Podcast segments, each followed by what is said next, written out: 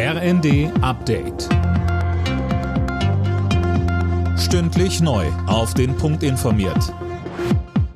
Ich bin André Glatzel. Guten Abend.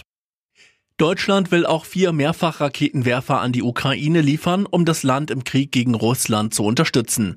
Die Waffen sollen aus Bundeswehrbeständen kommen und bis Ende des Monats bereitgestellt werden, heißt es aus Regierungskreisen.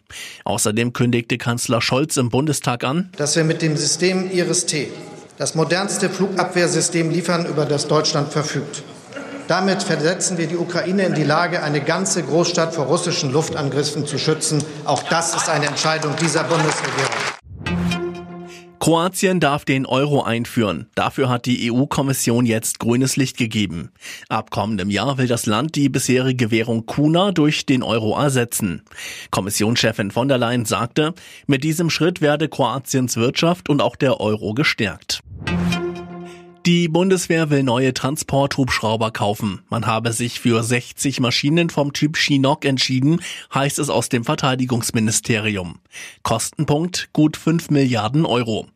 Finanziert werden sollen die Hubschrauber aus dem geplanten 100 Milliarden Euro Sondervermögen für die Bundeswehr.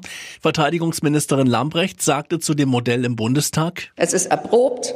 Es ist das Rückgrat des europäischen Lufttransports. Und mit diesem Modell stärken wir unsere Kooperation Innovationsfähigkeit in Europa.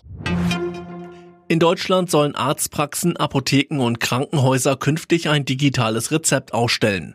Am 1. September startet ein entsprechendes Pilotprojekt in Schleswig-Holstein und Westfalen-Lippe in NRW. Läuft alles nach Plan, sollen Ende des Jahres weitere Bundesländer folgen. Alle Nachrichten auf rnd.de